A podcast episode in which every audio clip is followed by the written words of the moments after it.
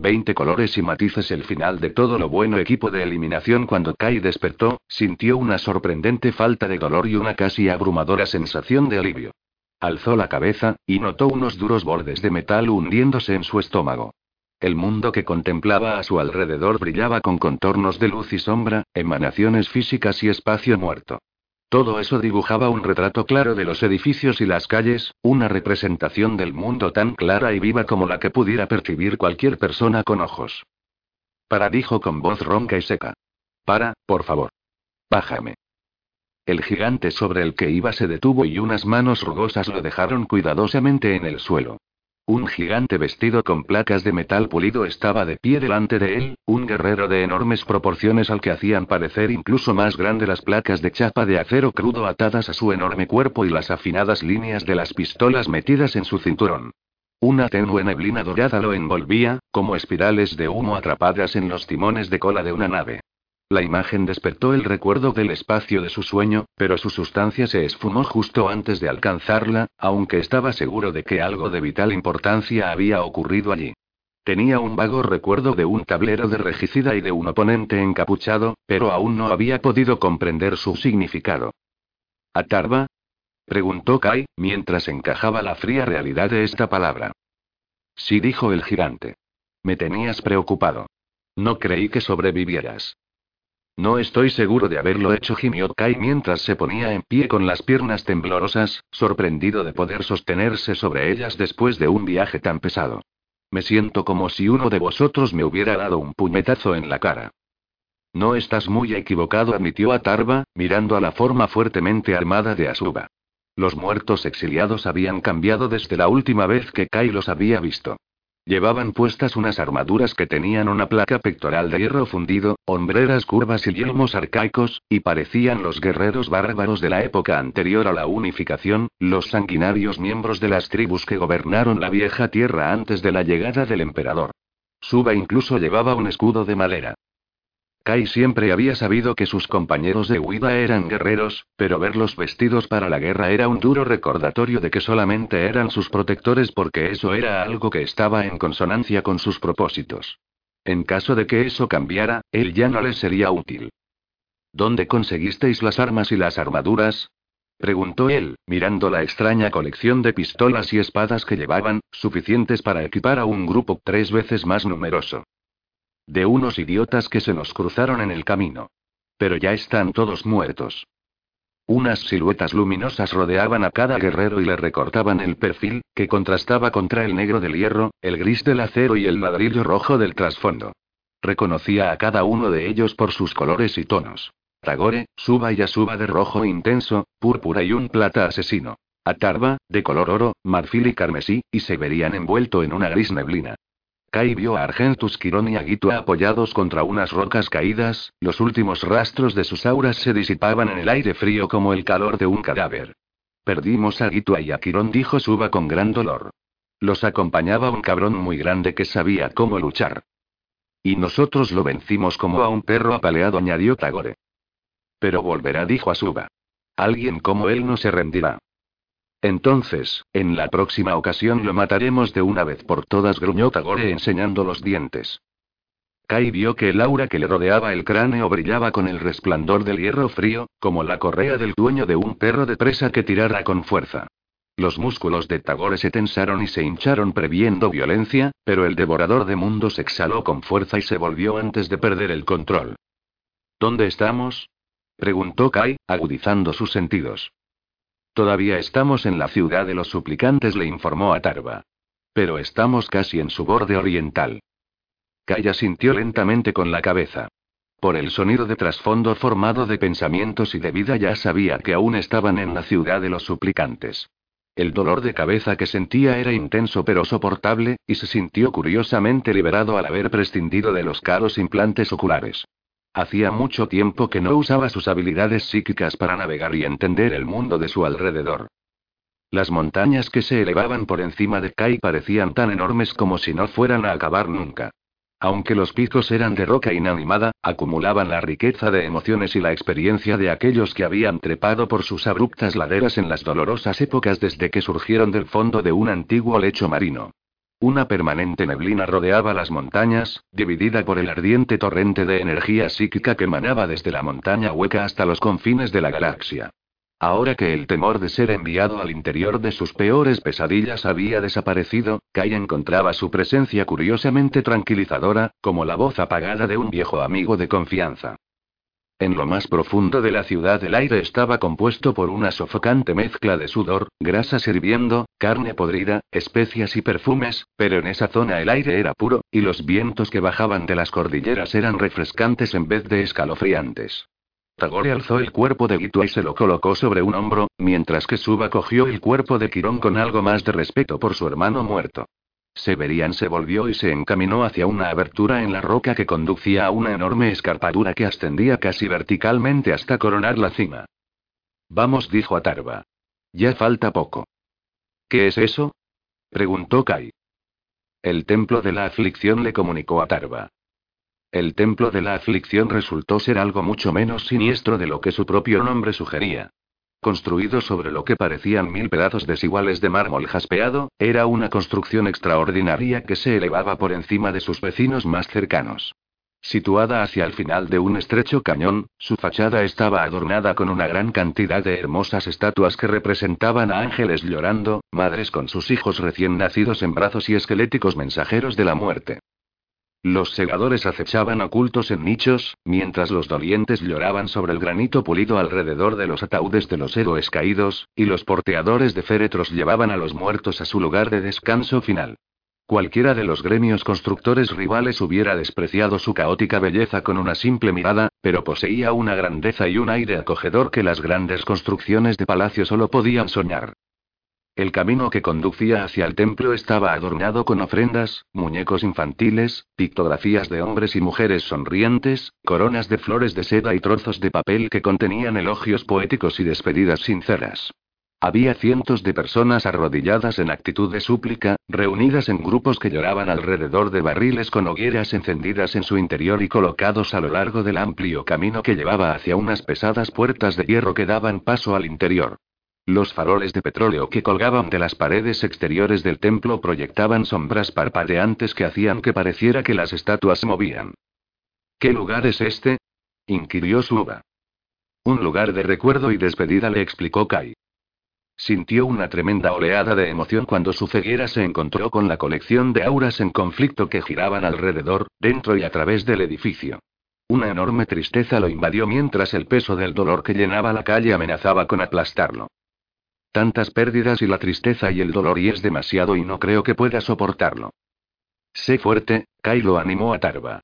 La pena y la culpa son emociones muy intensas. Lo sabes demasiado bien. Has mantenido a las tuyas a raya durante mucho tiempo para que esto represente ahora un problema para ti. No, hay algo más, susurró Kai. Hay algo allí dentro que es más poderoso que cualquier culpa que yo haya conocido jamás. A Tarva se le acercó de forma que solo Kai pudiera oír lo que iba a decirle. No digas nada de esto, le advirtió. Nuestras vidas dependen de ello. Sin más explicación, Atarva siguió a Severian hacia el cañón, y Kai sintió sobre ellos las miradas hostiles de los dolientes. La ira que sentían solo se podía igualar a su miedo, y aunque pareciera que cada uno de ellos quería lanzarles algún objeto o gritarles un insulto, ninguna se atrevió a moverse ni a abrir la boca. Se sentía identificado con su ira, pero sin duda eso era del todo imposible. Quienesquiera que fueran esos hombres a los que matasteis, creo que eran muy conocidos por aquí, comentó. Posiblemente estés en lo cierto, dijo Atarva mientras las puertas del templo de la aflicción se abrían con un chirrido de los rodamientos oxidados. Del edificio salió un hombre alto con el pelo de color gris y una tez que indicaba una existencia vivida en el exterior.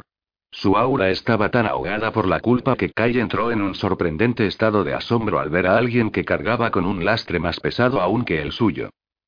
Kai comenzó a darse cuenta de los cientos de personas que se apiñaban a su alrededor.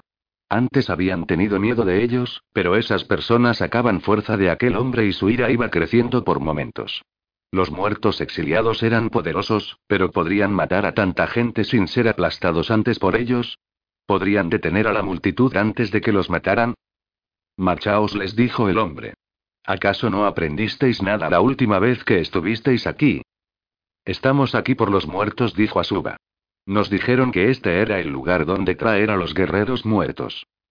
No sois bienvenidos a este templo, dijo el hombre. Si estáis buscando a los hombres que dejasteis aquí, le podéis decir a Babu que fueron echados al fuego, como todos los demás. El siguiente en hablar fue Tagore. Quítate de en medio o morirás. Kai sintió las palpitantes ondas de agresividad que rodeaban al sargento de los devoradores de mundos. Su ira era como la de un perro salvaje mantenido a raya por el más fino de los hilos, y el dispositivo de su cerebro iba haciendo ese hilo más delgado con cada latido de ira de su corazón mecánico. Atarva dio un paso hacia adelante y colocó una mano sobre el hombro de Tagore. La luz dorada de Atarva se infiltraba a través del rojo asesino que rodeaba al devorador de mundos, y su postura tensa y agresiva se apaciguó un poco. No estamos aquí para matar a nadie, dijo Atarva, subiendo el tono de su voz para que todos los que estaban reunidos en el cañón pudieran oírlo. La cadencia y el tono de su voz transmitían un efecto calmante que atenuaba la ira que se desprendía de la gente allí reunida. Y nosotros no somos los hombres de Dakal. Les quitamos estas armas y estas armaduras a Gota y a su gente cuando nos atacaron sin que los hubiéramos provocado. ¿Gota está muerto? No dijo Atarva. Salió huyendo como el cobarde que es. Kai sintió la sutil manipulación psíquica que Atarva estaba usando, asombrado por el poder del guerrero de los mil hijos. Como la mayoría de la gente, Kai había oído los rumores relacionados con la legión de Magnus, pero verlo ejercer esas habilidades con tanta facilidad era sorprendente. El hombre de pelo gris echó un vistazo más de cerca al guerrero de los muertos exiliados, y sus ojos se abrieron de par en par cuando se dio cuenta de quiénes eran ellos en realidad. Los ángeles de la muerte, dijo el hombre. Habéis llegado al fin. Las lúgubres salas de los criptaestesianos eran desagradables en el mejor de los casos, y los sentidos del señor del coro vibraban como un diapasón mal golpeado. No le gustaba bajar hasta allí, pero Evander Gregoras había hecho caso omiso de todas y cada una de sus citaciones y quedaba mucho trabajo por hacer, de modo que tendría que olvidarse del estudio de su querido patrón. Un trío de guardias de los centinelas negros lo acompañaba desde la intrusión psíquica de Magnus, aunque no podía decidir si Golovko se los había asignado para protegerlo o para matarlo en caso de otro ataque. Probablemente para ambas cosas, decidió. Dejó atrás los negros muros de piedra desnuda, sintiendo que lo estaban presionando contra ellos con cada paso que se adentraba en la guarida de los criptaestesianos. Le dolía la cabeza como consecuencia de una comunión particularmente difícil, un mensaje confuso que parecía proceder de un astrópata de la 19 Legión pero que no tenía códigos sinestésicos que verificaran su autenticidad. El mensaje hablaba de la muerte del primarca Corax. Nemo quería creer desesperadamente que era falso, una pieza de desinformación deliberada diseñada para desmoralizar a las tropas leales del emperador. Aunque el mensaje traía el anillo de la verdad, él había decidido no pasarlo a través del conducto por miedo al daño que podía causar. Esa no era la única comunicación portadora de malas noticias. Habían llegado rumores desde la franja oriental sobre una cobarde emboscada que había sufrido la Trece Legión alrededor de Cal, y que dos veintenas de astrópatas se habían vuelto locos intentando contactar con las sanguinarias legiones de los ángeles sangrientos.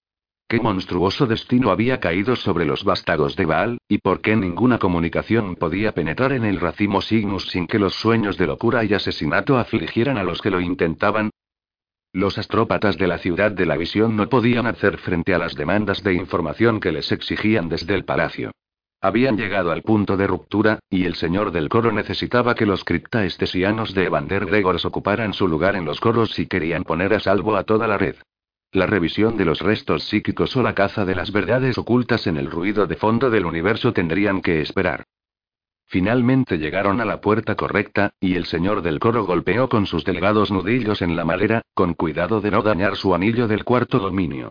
Esperó, pero nadie le contestó. Frunció el ceño.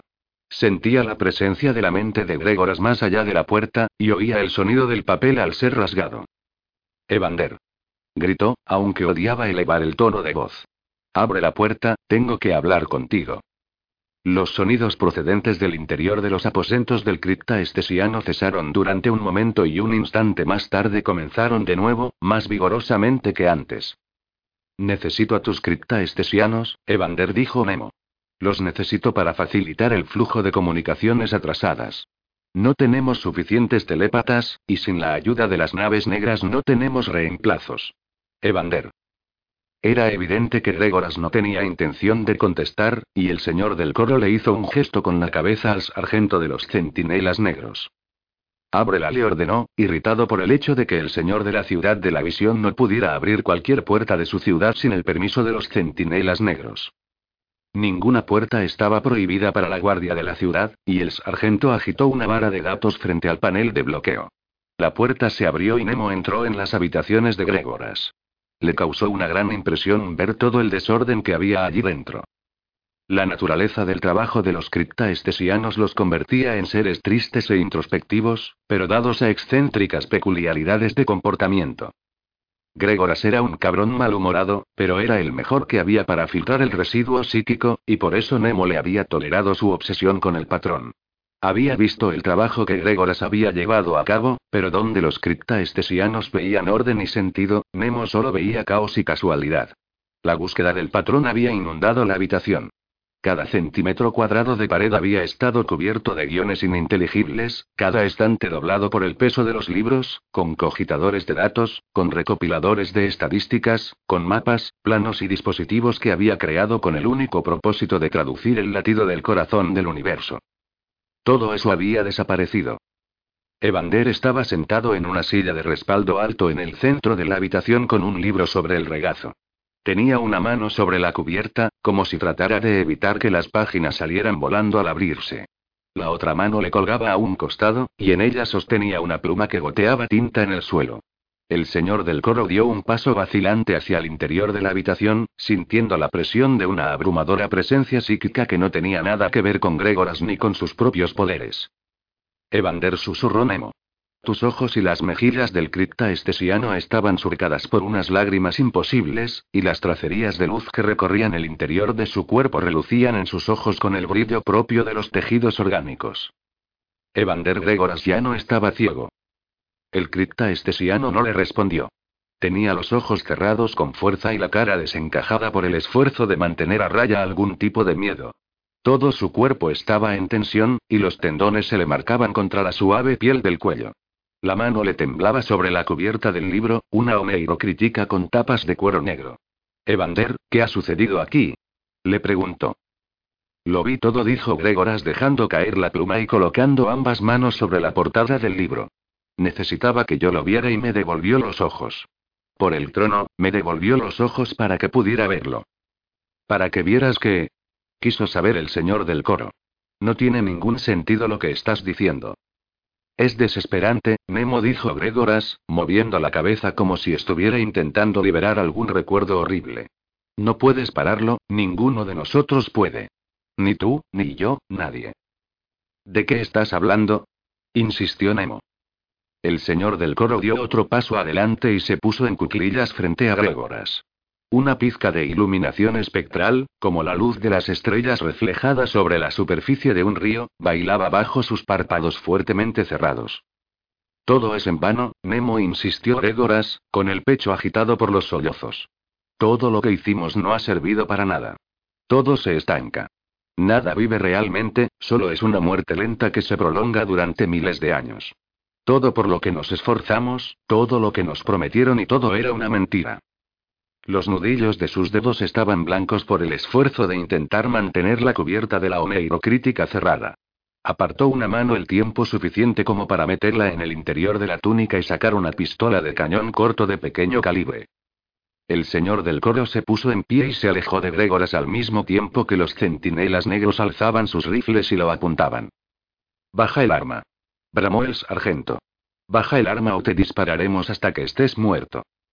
Gregoras se rió, y el dolor y el alma enferma perdida en aquel sonido le rompió el corazón al señor del coro. ¿Qué podía ser tan terrible como para hacer que de un hombre salieran sonidos tan quejumbrosos? Evander le dijo Nemo. Sea lo que sea lo que haya sucedido aquí, lo podemos resolver. Podemos manejar cualquier cosa. ¿Recuerdas nuestra época a bordo de las naves negras? ¿Recuerdas aquel chico del 439? Mató a casi todos los que viajaban en esa nave, pero logramos contenerlo. Lo contuvimos a él y podemos parar esto, sea lo que sea. ¿Pararlo? Dijo Gregoras. ¿Es que no lo entiendes? Ya ha sucedido. ¿Qué ha sucedido? El final de todo lo bueno, dijo Gregoras antes de colocarse el cañón de la pistola en la boca. No. Gritó Nemo, pero nada pudo evitar que el cripta estesiano apretara el gatillo. La cabeza se bamboleó y una leve voluta de humo le surgió de la boca cuando la mandíbula inferior cayó flácida, y se quedó abierta. Un chorro de sangre le cayó de la nariz sobre la cubierta de la oneirocrítica. Al morir, los ojos de Gregoras se abrieron, y el señor del coro pudo ver por fin que eran del color del ámbar engastado en oro rosa. El libro se deslizó sobre las rodillas del cadáver y cayó al suelo. El señor del coro respiró profundamente mientras sentía que la presencia maligna que había ocupado el espacio entre mundos empezaba a disiparse.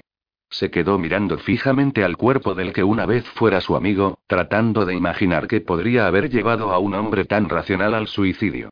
Su visión ciega se vio atraída hacia el libro caído. Las gotas de sangre de la cubierta brillaban con las últimas energías vitales del hombre muerto, y el señor del coro sintió una inmensa tristeza al ver que la destellante luz de la vida se desvanecía en la nada. ¿Qué es lo que viste, Evander? dijo, sabiendo que solo había una forma de saberlo a ciencia cierta, y se preguntó si tendría la fuerza suficiente para mirar. Nemo Cimen tomó del suelo la última oneirocrítica de Gregoras y comenzó a leer. Kai seguía a los muertos exiliados mientras entraban en el templo de la aflicción, sintiendo el peso del dolor y la culpa que impregnaban el aire como un humo invisible. Como la fachada exterior, el interior del edificio también había sido embellecido con estatuas funerarias que representan el duelo en todas sus variadas llenas. Dolientes que se lamentaban, vigilias en el lecho de muerte, estridentes velatorios y dignas despedidas. Las antorchas que colgaban de candelabros de hierro llenaban el templo de un brillo cálido, y el borde circular de lo que una vez había sido el engranaje dentado de una de las enormes máquinas de guerra del Mechanicum había acabado sirviendo de soporte colgante para cientos de velas de sebo. Los grupos de dolientes se reunían en sombrías aglomeraciones en bancos de madera, los afortunados a los que les había llegado el turno de llevar a sus muertos al interior. La gente levantó la vista y los miró cuando entraron, algunos con asombro, mientras que otros que estaban demasiado sumidos en su dolor solo les dedicaron una mirada superficial. Un hombre y una mujer lloraban al lado de un cuerpo que yacía a los pies de la estatua pulida de un ángel sin rostro arrodillado. Una tenue neblina negra se aferraba a los recovecos y curvas de las alas del ángel, y aunque carecía de rasgos en la cara, Kai sintió algo tras esa superficie inacabada, como un rostro vislumbrado a medias entre las sombras. ¿Qué es eso? preguntó, sabiendo que Atarva lo estaba mirando y entendería lo que le estaba diciendo. Sospecho que no es una cosa, sino muchas, respondió Atarva. El gran océano es un reflejo de este mundo, y como decían los alquimistas de la antigüedad, como es arriba, así es abajo. No puedes desahogar tanto dolor en un lugar sin atraer la atención de algo de más allá del velo. Sea lo que sea, parece que es peligroso, comentó Kai. Y hambriento. Un término adecuado asintió a Tarva. Y tienes razón al pensar que es peligroso. Kai sintió que el miedo lo invadía. Por el trono, debemos decirle a esta gente que salga de aquí. Atarva se echó a reír y negó con la cabeza. No hace falta, Kai. Su poder no es tan grande como para que pueda escapar de la prisión de piedra en la que reside actualmente. ¿Te gustan mis estatuas? preguntó el guardián del templo de la aflicción, que tras cerrar las puertas se dirigía hacia ellos. Son espectaculares, comentó Kai. ¿Dónde las conseguiste? No las conseguí en ninguna parte, las tallé yo con mis propias manos, respondió el hombre tendiéndole la mano. Soy Palladis Novandio y os doy la bienvenida a este templo. A todos vosotros. Kai le estrechó la mano tendida, tratando de disimular su malestar mientras sentía una fuerte punzada de dolor y culpa proveniente del hombre. Es un mausoleo, dijo Tagore. ¿Por qué habéis reunido a tantos muertos en el mismo lugar? Son imágenes de aversión, le explicó Palladis. ¿Y eso qué significa? preguntó Suba. Al reunir tantas imágenes de muerte y dolor en un mismo sitio, los libras de su pena, dijo Kai con una intuición repentina. Exactamente, declaró Palladis. Y al honrar a la muerte, la mantenemos a raya. Traemos a unos guerreros que han recorrido la senda carmesí, dijo Tagore. Sus restos mortales no son para que el basurero o el buitre carroñero los deshonren. Nos dijeron que aquí teníais un incinerador. Así es, dijo Palladis, señalando hacia un arco en la parte trasera de la estructura. Kai notó la sensación de final que existía más allá de esa puerta, una barrera que casi no podía impedir que el olor a carne quemada impregnara el aire del templo. Necesitamos usarlo, dijo Atarva. Está a vuestra disposición, ofreció Paladís con un saludo respetuoso. Kai vio cómo los muertos exiliados alzaban a sus hermanos muertos entre ellos como si fueran enormes portadores de féretros. Los devoradores de mundos llevaron a Litua, y Atarva y Severian elevaron a Argentus Quirón por encima de sus hombros. El guerrero muerto debe ser honrado en la muerte por sus compañeros de sangre, dijo Tagore. Pero estos héroes están muy lejos de sus hermanos de legión y nunca volverán a ver sus mundos natales. Este es ahora su mundo, declaró Atarva. Y nosotros somos sus hermanos, añadió Suba. Nosotros los honraremos, dijo Asuba. Como camaradas de batalla, no debemos lealtad a ninguna hermandad más que a la que nosotros mismos formamos. Kai se sorprendió de escuchar tales palabras de unos guerreros como ellos. En el breve tiempo que habían pasado juntos, no lo había llegado a pensar, pero esas palabras hablaban de un lazo más profundo de lo que él hubiera imaginado, un lazo que solo se puede forjar en el sangriento caldero de la batalla y la muerte. Vamos, dijo Paladís Novandio. Os lo enseñaré. Tagore colocó una mano en el pecho de Paladís e hizo un gesto negativo con la cabeza. No, no lo harás, dijo él, enseñando los dientes y con una hostilidad apenas contenida que envolvía sus palabras. La muerte de un marine espacial es un asunto privado. Pido disculpas, dijo Paladís, reconociendo la amenaza. No quise faltaros al respeto. Los marines espaciales caminaron por el pasillo central del templo, y todos los sonidos de los dolientes se fueron apagando mientras aquellos que eran testigos del solemne desfile inclinaban sus cabezas en silencio y mudo respeto. El poder de Atarva se encendió como el destello de un rayo, y la puerta de la incineradora se abrió girando sobre las oxidadas bisagras. Kai los vio pasar y dejó escapar el suspiro que había estado reteniendo. Solo le tomó un momento comprender el significado de ese instante, pero cuando se dio cuenta de que se encontraba solo y libre, todo lo que sintió fue una extraña sensación de vacío. Ya no sabía si era un compañero de huida o un prisionero de los muertos exiliados, pero sospechaba que todo giraba en torno a lo que él tenía en el interior de su mente. Kai se volvió hacia la puerta a través de la cual había entrado junto a los marines espaciales en el templo. Los destellos de luz de las antorchas atravesaban su estructura imperfectamente encajada, y ese suave resplandor era la promesa de todo aquello que le había sido negado. La libertad de la responsabilidad, la elección de vivir o morir y, finalmente, la oportunidad de no ser el esclavo de nadie. La última idea era la más difícil de admitir, ya que Kai siempre había creído que era el dueño de su propio destino. Allí, solo y perseguido en un templo dedicado a la muerte, se dio cuenta de lo ingenuo que había sido. El valor intrínseco del individuo fue la mayor de las mentiras que el imperio había hecho tragarse a su propio pueblo. Desde los soldados del ejército a los escribas de palacio pasando por los trabajadores de las fábricas, la vida de cada persona estaba al servicio del emperador. No importaba si ellos se habían dado cuenta o no, la raza humana había estado sometida al único objetivo de la conquista de la galaxia. Por primera vez en su vida, Kai vio el imperio como lo que realmente era, una máquina que podía funcionar a una escala tan enorme solo porque su combustible de vida humana era una fuente inagotable de energía. Él había formado parte de esa máquina, pero solo era una pieza pequeña que se había desprendido de su engranaje y daba tumbo sin parar a través de sus delicados mecanismos. Kai conocía lo suficiente de esos mecanismos como para saber que no se podía permitir que una pieza cualquiera permaneciera en el interior del cuerpo de la máquina. O la pieza era devuelta al lugar indicado, o era expulsada y desechada.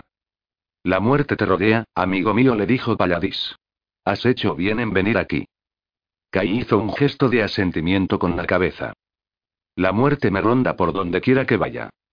Eso es cierto, asintió Paladís. ¿Te refieres a quedarte con los ángeles de la muerte?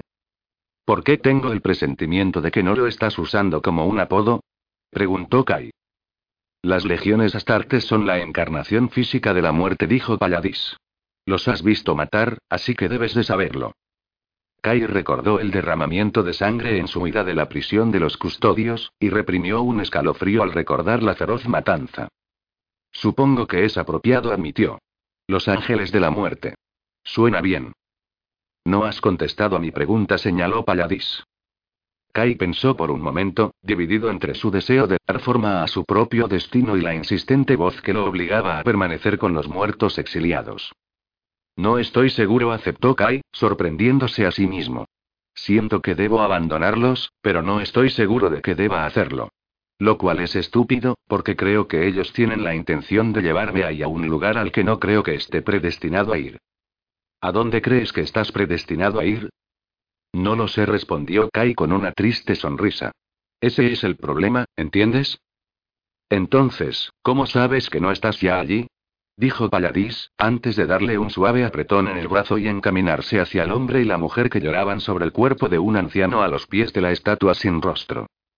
Antes de que Kai pudiera pensar en las últimas palabras del hombre, la puerta del templo se abrió y entró una muchacha con un aura que le resultaba familiar.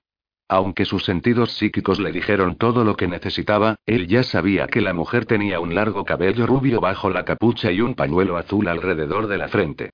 Sonrió, entendiendo finalmente que no había accidentes, ni coincidencias, ni una pieza del rompecabezas del universo que no fuera solamente un eslabón más de una cadena causal que se remontaba al comienzo de todas las cosas. Tal vez estoy donde estoy predestinado a estar, dijo él suavemente, mientras la chica lo miraba con los ojos abiertos de par en par por la sorpresa. Kai. exclamó. Por el trono, ¿qué haces aquí? Hola, Roxane, dijo Kai.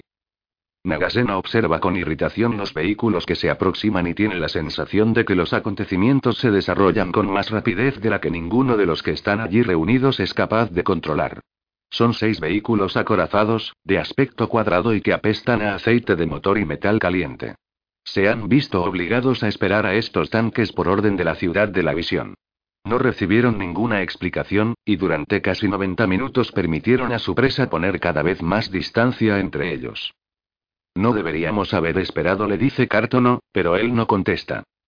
La respuesta es evidente. No, ellos no deberían haber esperado, pero cada uno de sus sentidos clama contra esta cacería. Se dice a sí mismo que es una tontería poner la fe en los presagios, y que debería haber continuado sin Golopko y Saturnalia. Sabe hacia dónde ha ido su presa, y que él podría estar ya allí si no fuera por sus compañeros de caza. A pesar de todo, no se ha puesto en camino por su cuenta. Ha esperado. La velocidad y la implacabilidad de la búsqueda son sus mejores armas, y él las ha sacrificado a ambas. ¿Por qué? Porque esta cacería no sirve a la verdad, está destinada a enterrarla. Saturnalia se encuentra en un cruce de caminos que lleva hacia el este, ansioso por continuar la cacería pero reacio a desobedecer una orden que viene refrendada por la autoridad de sus propios señores.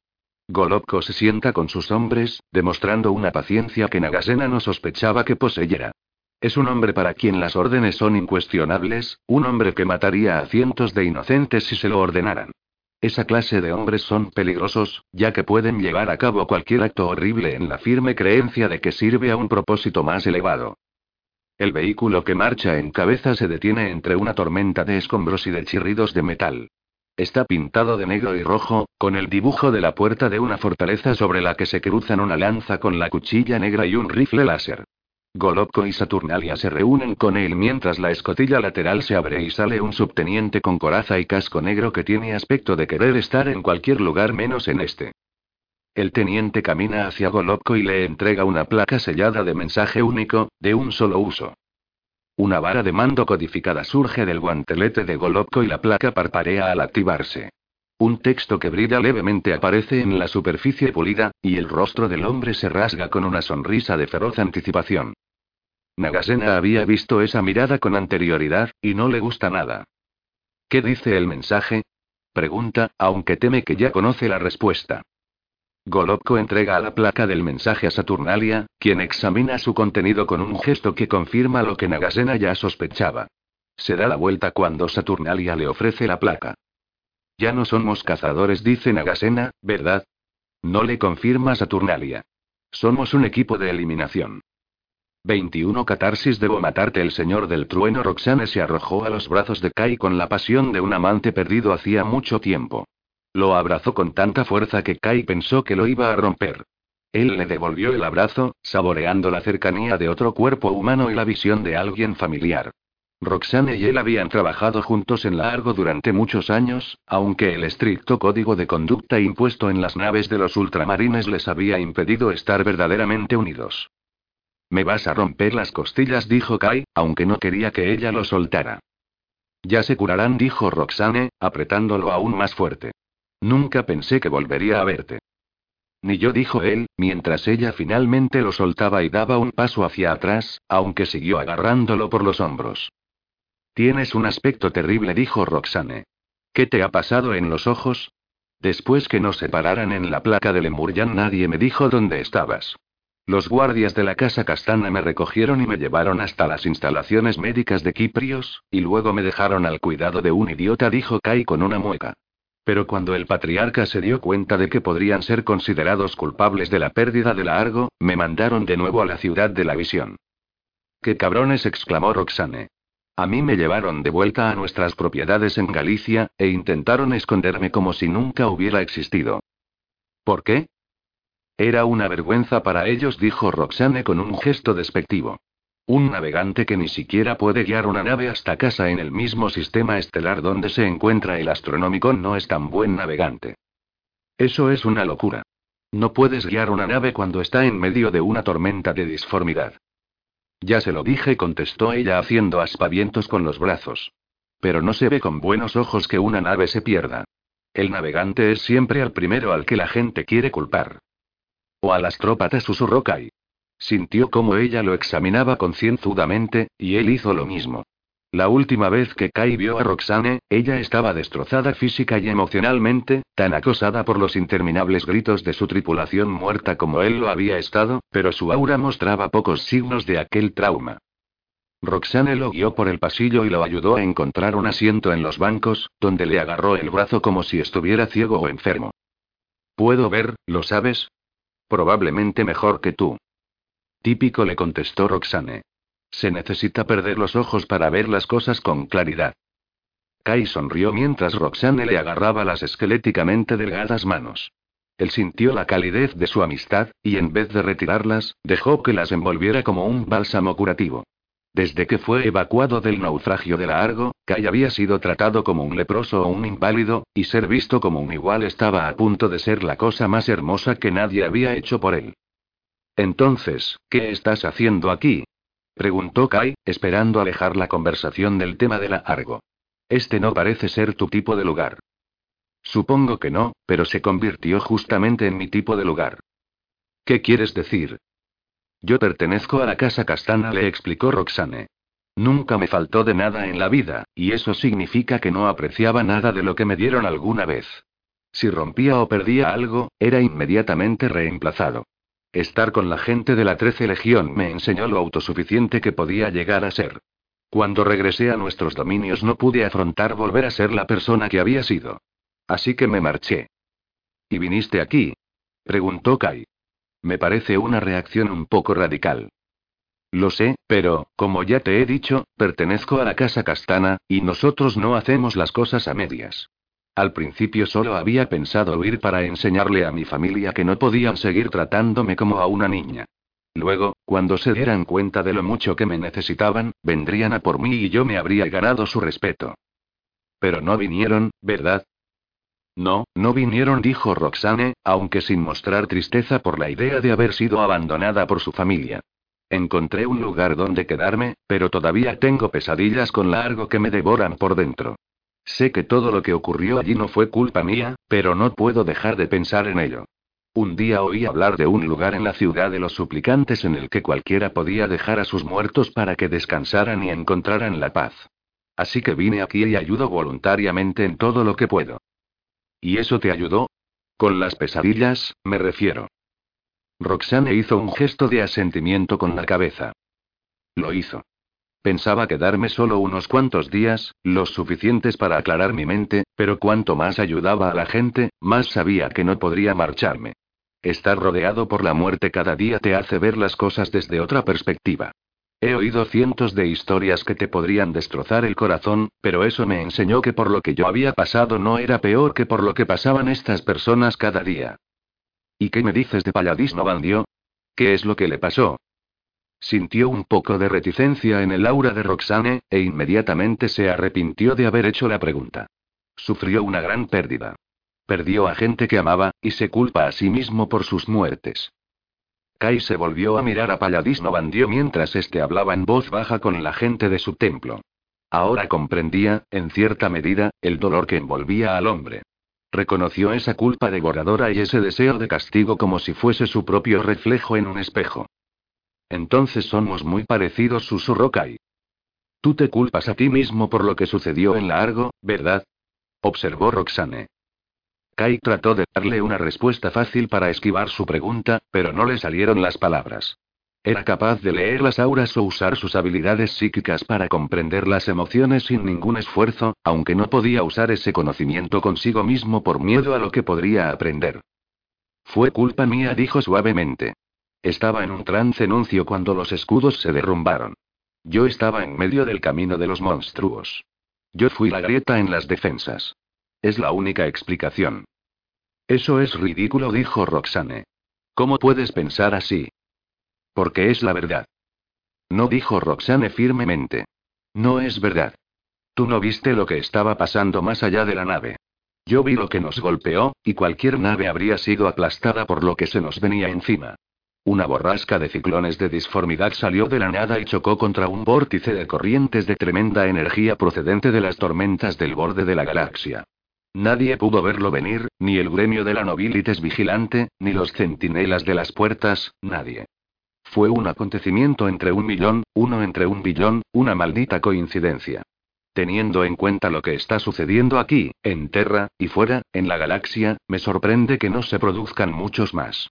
Lo que hay en la disformidad es un desastre, y eres afortunado de no poder verlo. Puede que tú lo vieras, pero yo lo oí, dijo Kai. Los oí morir. ¿A quiénes? A todos ellos. A cada hombre y cada mujer que iba a bordo de la nave. Los oí morir. Todos sus terrores, todos sus sueños perdidos, todos sus últimos pensamientos. Los oí a todos ellos, gritándome. Todavía puedo oírlos siempre que bajo la guardia. Roxane agarró con fuerza su mano y Kai sintió el poder de su penetrante mirada, aunque él no tenía ojos con los que devolvérsela. La fuerza de la personalidad de Roxane ardía como una corona solar, y solo en ese momento Kai se dio cuenta de lo fuerte que ella era. Roxane pertenecía a la casa castana, y había muy pocos en ese clan que carecieran de seguridad en sí mismos. Trataron de culparnos a nosotros dos de la pérdida de la Argo. ¿Qué te dice eso acerca de lo poco que sabían sobre quién fue el culpable? Alguien tenía que hacerse responsable. Algo horrible había sucedido, y es parte de la naturaleza humana querer que alguien pague por ello. Ellos me repitieron, día y noche, que todo fue culpa mía, que había hecho algo mal, que tenía que entrenarme de nuevo. Pero yo dije que no, les dije que sabía que yo no había tenido la culpa. Yo sabía que no había nada que yo ni nadie pudiera haber hecho para salvar aquella nave. Estaba perdida sin importar lo que yo hiciese. Estaba perdida sin importar lo que tú o cualquier otro hubiese hecho. Kai escuchó sus palabras, sintiendo como cada una de ellas se deslizaba más allá de su armadura de certeza como puñales dirigidos a su corazón. Él se había repetido las mismas cosas una y otra vez, pero la mente no tenía un mejor culpable que ella misma. Los miembros de la casa castana le dijeron que él había causado la muerte de Largo, y él los había creído porque, en el fondo, quería ser castigado por haber sobrevivido. Necesitaban un chivo expiatorio, y cuando uno de los suyos no cayó sobre su propia espada, él había sido el siguiente. Una víctima voluntaria. Kai sintió cómo se deslizaban las negras cadenas de la culpabilidad de su interior, un pequeño desprendimiento de su implacable dominio. No del todo, ya que nada tan simple como las palabras de un amigo podría hacer que se soltaran tan fácilmente, pero que se aflojaran fue una revelación. Kai le sonrió y acarició el rostro de Roxane. Ella se sintió incómoda con el gesto, ya que, como todos los navegantes, no les gustaba que las manos de otras personas estuvieran cerca de su tercer ojo. Su mejilla tenía un tacto suave, y el roce de su cabello con su piel fue todo un lujo. Esos momentos de contacto humano fueron los primeros que Kai tuvo en varios meses que no implicaran que alguien quería algo de él, y dejó que se demorara, contento de respirar como un hombre libre. Eres más inteligente de lo que pareces, ¿sabes? Dijo Kai. Como yo misma solía decir, este lugar te da perspectiva, pero como lo has sabido, ni siquiera puedes verme con ese vendaje alrededor de los ojos. Nunca me dijiste lo que les había sucedido a ellos.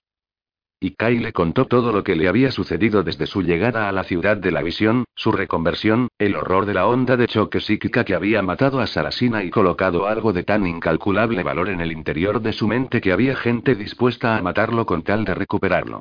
Le contó todo lo referente a su huida de la prisión de los custodios, el accidente y su vuelo sobre la ciudad de los suplicantes, aunque esta última parte de su recuerdo estaba empañada con la incertidumbre y las visiones a medio recordar donde chocaban el miedo y los sueños. Le habló a Roxane sobre la intención de los muertos exiliados de llevarlo ante Horus Lupercal, y el simple hecho de pronunciar el nombre del señor de la guerra hizo que su aura temblara de miedo. Cuando Kai acabó, esperó a que Roxane le preguntara por lo que Sarasina había colocado en el interior de su mente, pero esa pregunta nunca llegó, y en aquel momento se sintió un poco enamorado de ella. Ella miró hacia la puerta a través de la cual los marines espaciales habían llevado a sus muertos. No puedes dejar que te lleven ante el señor de la guerra, le dijo ella. ¿Crees que le debo algo al imperio después de todo lo que me hicieron? Le contestó Kai. No voy a ponerme en manos de la Legio Custodes de nuevo. No estoy diciendo que debas hacerlo, le dijo Roxane agarrándole las manos otra vez. Pero incluso después de todo lo que ha pasado, no eres un traidor al imperio, ¿verdad? Si dejas que te lleven ante Horus, eso es en lo que te convertirás. Sabes que tengo razón. Lo sé, suspiró Kai. Pero ¿cómo puedo impedirles que lo hagan? No soy lo suficientemente fuerte como para luchar contra ellos. Podrías salir corriendo. Kai hizo un gesto de negación con la cabeza. Solo duraría unos diez minutos fuera de aquí. El silencio de Roxane fue todo lo que necesitaba para saber que Roxane estaba de acuerdo con él. Entonces, ¿qué vas a hacer? preguntó ella finalmente. No tengo ni la más mínima idea, respondió Kai. No quiero ser utilizado nunca más, de eso es de lo único que estoy seguro. Estoy cansado de que me arrastren de un lado para otro. Quiero tomar el control de mi propio destino, pero no sé cómo hacerlo. Bien, entonces será mejor que lo averigües pronto, dijo Roxane mientras la pesada puerta de la parte trasera del templo se abría. Ya vuelven. Los muertos se habían convertido en cenizas, Argentus Quirón y Erugito ya no estaban, sus cuerpos habían sido consumidos por el fuego. Tagore se sentía aturdido por sus muertes, aunque comprendía que era normal que sintiera como mínimo cierta pena por ellas. Sin embargo, era incapaz de pensar más allá de la emoción por la muerte de su próxima víctima. Desde que tuvo lugar la batalla con los hombres de Babuda Kal, su cuerpo se había convertido en un alambre tenso que vibraba a un nivel que nadie podía ver pero que estaba a punto de romperse. Se sentía bien al tener sangre en las manos, y los clavos de carnicero incrustados en su cráneo lo habían recompensado con un torrente de endorfinas. Tagore tenía las manos cerradas con fuerza, e inconscientemente apretó los puños mientras examinaba la estancia en busca de posibles amenazas, vectores de ataques y puntos de estrangulamiento. La gente del lugar era tranquila, emocional e inútil. Derramaron lágrimas que supuso eran de tristeza, pero él no podría conectar con esa emoción nunca más. Mientras que Atarba y Severian hablaban con el hombre de pelo gris que era el encargado de ese lugar, era incapaz de usar la palabra templo, Tagore envió a Suba y a Suba a asegurar el perímetro. Su respiración era entrecortada y sabía que sus pupilas estaban dilatadas hasta el punto de ser completamente negras. Cada músculo de su cuerpo estaba en tensión, y Tagore tuvo que utilizar todo su autocontrol para no arremeter contra la primera persona que lo mirara. Nadie se atrevía a mirar a un hombre que era tan claramente peligroso. Ninguna mirada se cruzaba con la suya, y tomó asiento en un chirriante banco para calmar sus furiosas emociones. Quería luchar. Quería matar. Pero no tenía un objetivo en el que descargar su ira. Sin embargo, su cuerpo ansiaba la liberación y la recompensa prometida por el palpitante dispositivo atornillado al hueso de su cráneo. Tagore había hablado del honor marcial, pero las palabras sonaban huecas incluso para él. Las pronunciaba de memoria, y aunque quería sentirse decepcionado por lo poco que significaban para él, ni siquiera fue capaz de experimentar esa decepción. Eran palabras en las que solía creer, pero a medida que aumentaba el recuento total de los muertos, menos sentido tenía nada que no fuera la furia del combate. Sabía exactamente cuántas vidas había quitado, y podía recordar cada golpe asesino de memoria, pero no sentía conexión con ninguno de ellos. No sentía orgullo en una estocada bien colocada, ni alegría en la derrota de un enemigo digno de mención, ni honor en la lucha por algo en lo que creía. El emperador lo había convertido en un soldado, pero Angron lo había transformado en un arma. Tagore recordó el ritual de la ruptura de las cadenas a bordo del Conquistador, esa poderosa fortaleza arrojada a los cielos como el perro de guerra de un noble caballero. El ángel rojo, el mismísimo Angrón en persona, había montado en el yunque envuelto en cadenas y colocado su calloso puño sobre el fuerte nudo de hierro. Con un solo golpe había soltado las simbólicas cadenas de su esclavitud, lanzando los eslabones rotos a los miles de devoradores de mundos allí reunidos. Tagore había peleado y luchado con sus hermanos en el loco y violento cuerpo a cuerpo para obtener uno de esos eslabones. Como sargento de tropas de asalto de la 15 compañía, había sido lo suficientemente feroz como para arrebatar un eslabón a un guerrero llamado Escaral, uno de los últimos reclutas al que le habían implantado los clavos de carnicero. El guerrero era joven y todavía no dominaba el uso de sus implantes, y Tagore lo había golpeado sin piedad hasta que soltó su botín. Había colocado ese eslabón en la empuñadura de rematadora, su hacha de guerra, pero había perdido esa arma. La ira estalló en su interior al pensar en el arma que le había salvado la vida más veces de las que podía contar y que se encontraba en las manos de un enemigo. Tagore oyó el sonido de la madera astillada, y abrió los ojos a la espera de violencia, pero por las gotas de sangre que brotaban de las palmas de sus manos supo que había roto el borde protector del banco. Tagore cerró los ojos mientras pronunciaba los versos de la canción del final de la batalla. Levanto el puño que segó la vida de los hombres, y saludo a la batalla ganada. La sangre de mi enemigo me ha bautizado. En el corazón de la muerte he demostrado mi valía, pero ahora el fuego debe enfriarse. El cuervo carroñero se da un festín, el recuento de los muertos comienza. He visto a muchos caer hoy. Pero incluso cuando mueren, sé que nuestra sangre también es bienvenida. A la guerra no le importa de dónde fluye la sangre. Tagore dejó escapar un suspiro tembloroso mientras pronunciaba la última palabra, sintiendo la tensión atravesar su cuerpo como si se liberara de una descarga de energía. Aflojó los puños y dejó caer al suelo la madera astillada. Sintió una presencia cercana e inclinó la cabeza para mirar a un joven sentado junto a él. Tagore no tenía ni idea de la edad del chico, no tenía recuerdos de cuando él era joven, y la fisiología de los mortales cambiaba tan rápidamente que era imposible adivinar el paso de los años en su frágil carne. ¿Qué es todo eso que acabas de decir? preguntó el niño, levantando la vista del panfleto que estaba leyendo. Tagore miró a su alrededor, solo para asegurarse de que el chico, efectivamente, se estaba dirigiendo a él. Son palabras para enfriar los fuegos de la batalla en el corazón de un guerrero cuando la matanza ya se ha llevado a cabo. Eres un marine espacial, ¿verdad? Él hizo un gesto de asentimiento con la cabeza, sin comprender exactamente lo que el niño podía querer de él. Soy Ali, dijo el niño ofreciéndole la mano. Tagore miró la mano con suspicacia y clavó los ojos sobre la delgada figura del niño, calculando inconscientemente por dónde podía romperle los huesos para matarlo de la forma más eficaz. Su cuello era delgado como un sauce, no le costaría ningún esfuerzo romperlo. Sus huesos eran visibles en los hombros y la forma de las costillas asomaba bajo su fina camisa. No necesitaría hacer ningún esfuerzo para acabar con él. Tagore, sargento de tropas de asalto de la 15 compañía, dijo finalmente. Soy un devorador de mundos. Arika sintió con la cabeza. Qué bien que estéis aquí.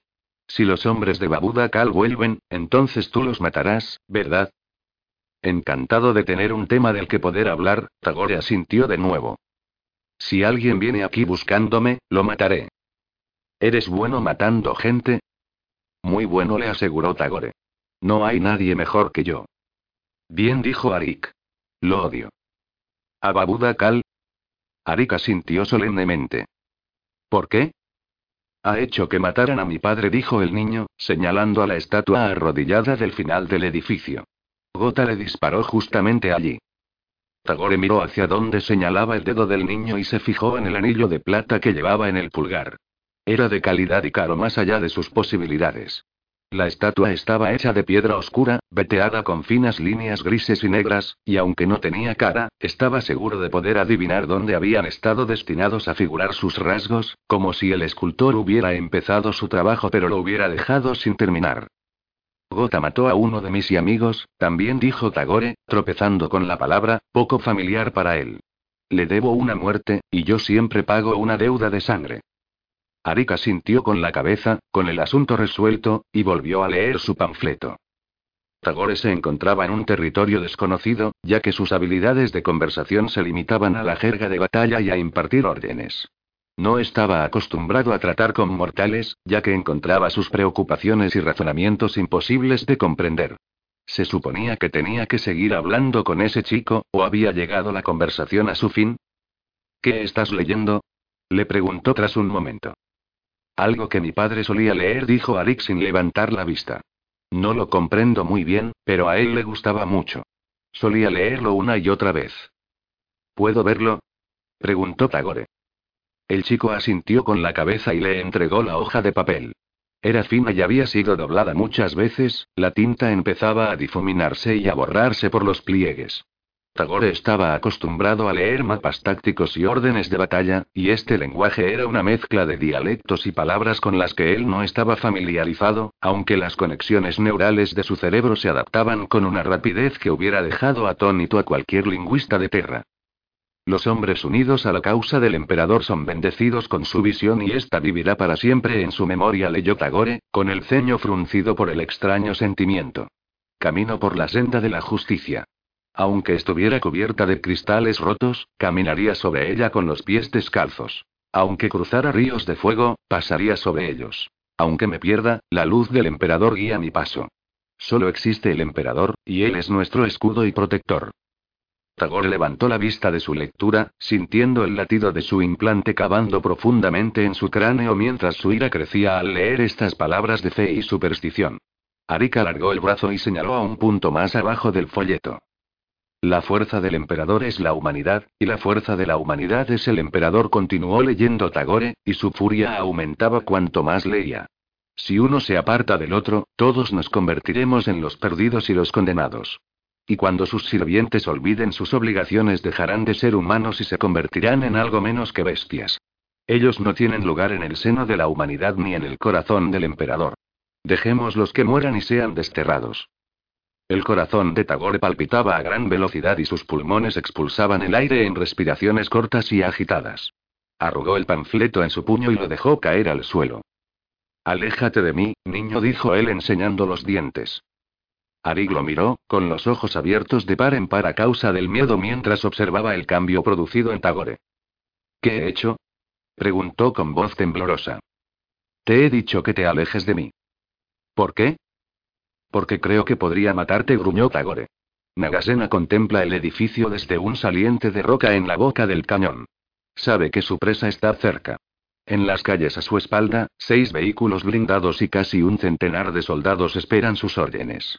Aunque solo hay una orden que dar, Nagasena duda si darla o no. Atenadillos y la adecta Griko esperan con ellos, aunque puede que ya no les quede ningún papel que jugar en esta cacería. Incluso Nagasena reconoce que en las últimas etapas de una cacería hay una cierta emoción, pero él no siente nada de eso ahora. Demasiada incertidumbre ha entrado en su vida desde que dejó su hogar en la montaña para que sienta cualquier cosa menos temor con la idea de enfrentarse a Kai Zulane y los renegados. A través de la mira telescópica de su rifle ve con claridad que no hay vías de escape desde la estructura del edificio, y que su fachada cubierta de estatuas representa el único camino posible para entrar o salir. Cientos de personas están reunidas delante del edificio, y traen a sus muertos con ellos. Nagasena comprende la necesidad de aferrarse a los perdidos, de honrar su memoria y asegurarse de que no son olvidados, pero la idea de rezar por ellos o esperar que pasen a otro reino de existencia le resulta ajena. Los sistemas ópticos avanzados de las miras telescópicas de Nagasena, compradas por un precio desorbitado al Mechanicum de Marte, penetran la fachada de mármol y muestran un análisis térmico en color del interior del edificio. A través de un fino alambre con revestimiento de cobre, esa imagen es proyectada en la placa de cartono. Hay alrededor de 60 personas en el interior del templo, y los marines espaciales son inmediatamente detectados por sus firmas de calor además de por su tamaño. Es imposible distinguir cuál de esas personas puede ser Kai Zulane. Como Antioch había dicho, hay cinco de ellos, y todos están reunidos alrededor de un individuo mucho más pequeño. Sus firmas de calor son borrosas. Algo detrás de sus descomunales cuerpos está dispersando las lecturas de sus lentes ópticas, haciendo que toda la imagen se muestre estática y granulosa, lo que hace que a Nagasena le piquen los ojos. Menudos biofiltros y grune cártono, pegando con la palma de la mano contra un lado de la placa. La calidad de la imagen no mejora, pero ellos ya tienen información suficiente para montar un asalto del edificio con muchas posibilidades de éxito. Debemos entrar a Premia Golovko. Ahora mismo contamos con alrededor de 100 hombres. No tienen ningún lugar por el que escapar. Podemos acabar con todo esto en una hora. Tiene razón, dice Saturnalia con una reticencia evidente a mostrarse de acuerdo con el comandante de los centinelas negros. Tenemos a nuestra presa acorralada. Y eso los hace doblemente peligrosos, declara Nagasena. No hay nada más peligroso que un guerrero acorralado que no tiene nada que perder. Igual que los Creatix de Callairco y apunta Cártono. Exactamente, replica bruscamente Nagasena, deseoso de liberarse al instante de ese recuerdo en particular. Aún lleva cicatrices de aquella cacería que nunca sanarán. Saturnalia coge la placa de las manos de Cártono y la sostiene frente a Nagasena, como si él todavía no la hubiese visto. Golpea ligeramente la imagen borrosa de los cinco hombres que han venido a matar. No hay razón para no entrar, dice el custodio. Nos han dado unas órdenes, y son bastante claras. Todo el mundo ahí debe morir. Nagasena ha leído y releído las órdenes, buscando una manera de interpretarlas que no marque sus recuerdos de por vida y tenga como resultado la muerte de tantos inocentes, pero Saturnalia tiene razón. Sus órdenes no dejan lugar a la ambigüedad. Son ciudadanos del imperio, dice, aunque sabe que está malgastando el aliento tratando de convencer a Saturnalia de que cambie de opinión. Los servimos con nuestras obras, y traicionarlos de esta forma no está bien. ¿Qué no está bien? Esta gente ha dado la bienvenida a esos traidores y son culpables por asociación, replica Saturnalia. Soy un guerrero de las Legio Custodes, y mi misión es la seguridad del emperador, una misión en la que no puede haber duda alguna. ¿Quién sabe qué tipo de traición pueden haber ya extendido estos hombres entre la gente de la ciudad de los suplicantes? Si permitimos que aquellos con los que han tenido contacto permanezcan con vida, entonces su traición echará raíces como una hilera de malas hierbas, alimentándose de las tinieblas y creciendo cada vez más y arraigándose más profundamente. Eso no puedes saberlo, protesta Nagasena. No necesito saberlo, solo necesito creerlo. ¿Esa es tu verdad imperial? Pregunta Nagasena, casi escupiéndole las palabras. Solamente es la verdad, replica Saturnalia. Nada más y nada menos. Los ojos de Nagasena se cruzan con los de Cártono, pero no ve nada en la mirada de su servidor que le dé alguna pista sobre sus emociones. Los maestros del clado Culexus se encargaron de eso. Agarra con fuerza la empuñadura de Shoujiki y sabe que debe alejarse, pero eso sería lo mismo que firmar su propia sentencia de muerte. Para bien o para mal, está obligado a participar en esta cacería hasta el final. Hace un gesto de asentimiento con la cabeza, y odia que Saturnalia y Golovko compartan las triunfantes sonrisas de los conspiradores. Muy bien. Acabemos de una vez con todo esto. Antes de que se pueda dar la orden de ataque, Carton jadea en una expresión de sorpresa. Consulta las imágenes de su placa y levanta la vista confundido. Puede que tengamos un problema, dice, señalando al cañón. Llega más gente. Atarva observó a Tagore levantarse del banco y caminar con rigidez a través de la nave para dirigirse hacia donde ellos estaban reunidos. El aura del guerrero ardía de ira, un remolino de rabiosos morados y sangre palpitante y caliente. Solo observar ese fuego inflamó la propia agresividad de Atarva, y se elevó hasta la menor de las enumeraciones para poder controlarse mejor a sí mismo. Quizá hemos encontrado una forma de abandonar Terra, dijo Asuba mientras Tagore se unía a ellos. El sargento de los devoradores de mundos hizo un gesto de asentimiento con la cabeza, con los dientes aún fuertemente cerrados y su piel sin color. ¿Cómo? preguntó. Díselo, inquirió a haciéndole un gesto a Palladis Novandio. En la parte más alta de esta escarpadura se encuentra la vivienda de Badok Singh, uno de los arquitectos de guerra del emperador, dijo Palladis con tal amargura y repugnancia que casi hizo retroceder a Atarva. Supervisa todos los aspectos de los trabajos de construcción del palacio, y le gusta ocupar una posición elevada. ¿Y? insistió, cubierto de una impaciencia que era como una capa de pinchos. Al arquitecto de guerra le gusta observar alguna de sus más grandes construcciones desde la órbita, le aclaró Palladis.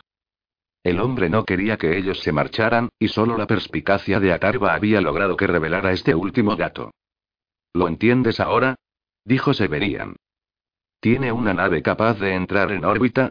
preguntó Tagore, transformando su ira en interés. Así es, asintió Palladis. Podemos salir de este mundo, dijo Suba, golpeando con el puño la palma de la mano. Mejor aún, recalcó a Suba. Si conseguimos llegar a una de las placas orbitales, podemos encontrar una nave capaz de viajar por la disformidad. Entonces, ¿estamos de acuerdo? Preguntó a Tarva, mirando de reojo a Paladis Novandio. ¿Nos dirigimos a Isban? Isban confirmó Tagore. La legión declararon a Suba y su hermano al mismo tiempo. Así es. Isban dijo Severian. Encontraré una forma de llegar hasta la villa del arquitecto de guerra. Atarva asintió mientras el guerrero de los lobos lunares se escabullía entre la oscuridad de la parte trasera del templo. ¿A dónde iréis una vez que hayáis abandonado este mundo? preguntó Paladis Novandio, incapaz de ocultar su decepción. ¿No habéis considerado la posibilidad de quedaros aquí? ¿Dónde más podrían estar los ángeles de la muerte que en un templo dedicado a su nombre? Tagore se acercó al hombre y lo levantó por los aires. Debería matarte ahora mismo solo por haber insinuado que debemos echar raíces aquí, le gritó violentamente el devorador de mundos. Llama a un edificio templo y la gente encontrará dioses en su interior. ¿De qué estás hablando, Tagore? Le preguntó a Tarva. Tagore mantenía a Paladis Novandio a un brazo de distancia, como si el hombre estuviera aquejado de alguna virulenta infección. Él es un promotor de falsos dioses. Este no es un lugar para el recuerdo. Se trata de un lugar donde el emperador es considerado una especie de ser divino. Todo esto, todo, es una mentira, y él es su principal profeta. Lo mataré y proseguiremos nuestro camino. No. Gritó Paladis. Eso no es lo que hacemos aquí, lo prometo. Mentiroso. Bramó Tagore, amenazándolo con el puño. Antes de que Tagore pudiera desatar todo su poder asesino, las puertas del templo se abrieron de par en par y las siluetas de dos enormes figuras se dibujaron gracias al resplandor de un centenar de lámparas y antorchas desde el exterior. Llevaban con ellos un miedo que entró a la vez que una oleada de viento cargado de cenizas, y Atarva sintió de repente las mentes depredadoras de los cazadores más allá de los muros del templo. Reconoció a Gota por la batalla que habían librado en el exterior de la casucha del cirujano de Antioch, pero el segundo guerrero le cortó la respiración por su enorme corpulencia. Era enorme incluso más allá del monstruoso tamaño de Gota, más alto que Tagore y más ancho de hombros de lo que había sido el propio Gitua. Iba equipado con una armadura de guerra pulida del color del bronce y la medianoche. Llevaba aquella armadura, creada con un estilo usado por una estirpe de guerreros que murieron mucho tiempo atrás, como si hubiera nacido para ello. En uno de sus costados destacaba un modelo anticuado de Volter, y a la espalda llevaba envainada una enorme espada de doble filo.